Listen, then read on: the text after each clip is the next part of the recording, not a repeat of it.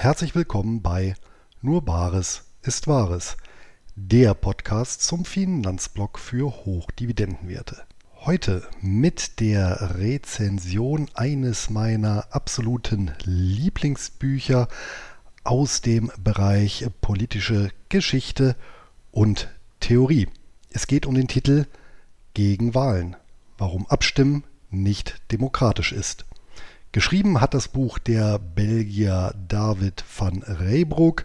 Es umfasst 200 Seiten, kostet 17,90 Euro in der gedruckten Fassung und erschien im Wallstein Verlag im Jahr 2016. Derzeit lächeln sie ein von jedem Laternenpfahl an. Die Damen und Herren Volksvertreter bzw. diejenigen, die es demnächst werden wollen. Spätestens jetzt weiß auch der unpolitischste Zeitgenosse, es ist mal wieder Wahlkampf. Im schnöden Vierjahrestakt wird um jede bald wieder ignorierte Stimme gebuhlt. Flankiert wird dieser frei nach Frank Zepper Unterhaltungsbetrieb der Interessensgruppen stets von den folkloristischen Appellen, auch ja die demokratische Teilhabe in Form des Wahlrechts auszuüben. Was letztere angeht, sind ideologiegeschichtlich allerdings erhebliche Zweifel angebracht.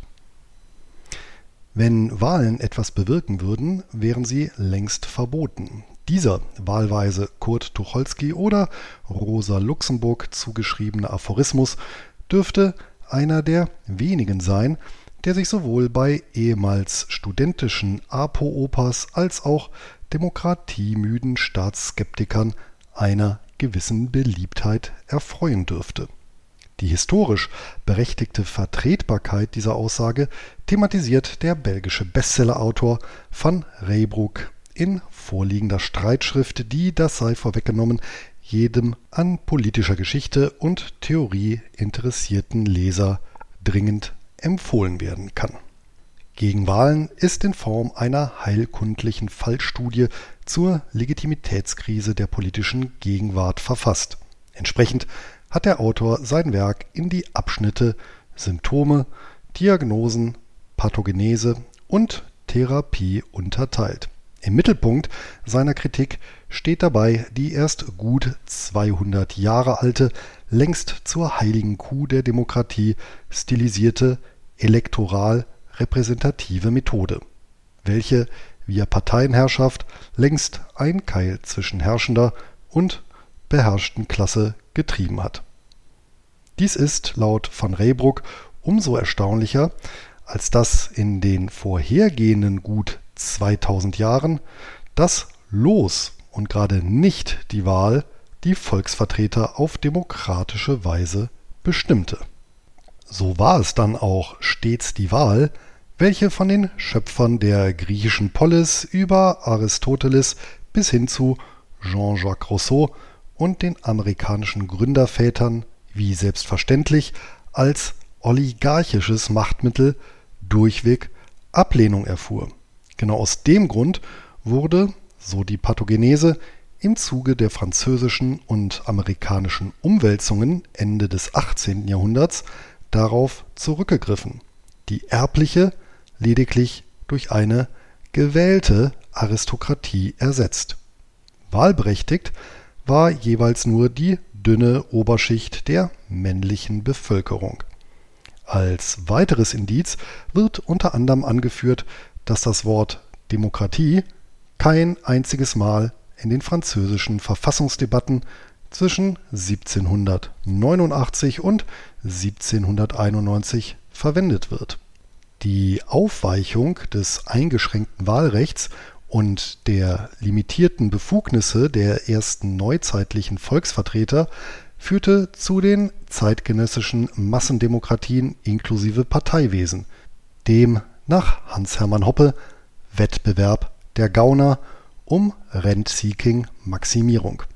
Der Wahlfundamentalismus als Zitat zentrales Ritual einer globalen Evangelisierung Zitat Ende, kulminierte schließlich in dessen Verankerung als Artikel 21 in der Allgemeinen Erklärung der Menschenrechte, so dass in jüngster Vergangenheit Francis Fukuyama sogar mit Stolz das Dogma US-amerikanischer Außenpolitik wie folgt zusammenfassen konnte.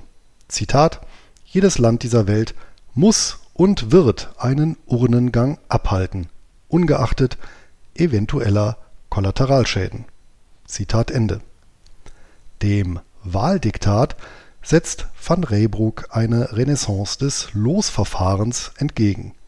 Dieses war nicht nur im antiken Athen, sondern auch während des Mittelalters und der Neuzeit über 500 Jahre in der Republik Venedig, aber auch in Florenz und Aragon als fester Bestandteil der politischen Kultur etabliert. In San Marino gab es Mitte des 20. Jahrhunderts. Im Rahmen der Therapie stellt er einen ausgearbeiteten Idealtypus, das Sechskammernmodell einer aleatorischen Demokratie des US-amerikanischen Politikwissenschaftlers Terrell Borishes vor. Realistische Ansatzpunkte sieht van Reybrouck über den sukzessiven Einstieg in ein beide Elemente repräsentierendes Modell, für welches er sein in elektoral repräsentativer Agonie harrendes Heimatland Belgien nicht ganz zu Unrecht als prädestiniert erachtet. Die Vorteile des Losverfahrens, der aleatorischen Methode, so der Autor, bestehen in der Eliminierung des Berufspolitikertums, der Begrenzung der Korruption und des Lobbyismus, der inhaltlichen und zeitlichen Loslösung von Wahlzyklen, vor allem aber der weitgehenden Aufhebung des Klassengegensatzes von Herrschern und Beherrschten. Ergänzt um eine Charta bürgerlicher Grundfreiheiten, ein Kernproblem freilich, welches van Reybrouck nicht diskutiert, könnte der von ihm vorgestellte Ansatz ein durchaus probates Mittel sein, die Vormachtstellung der Parteienoligarchie zu brechen. Hier allerdings steht zu befürchten, dass sich der Kreis schließt. Da das Los etwas bewirken würde, wird es vorerst verboten bleiben.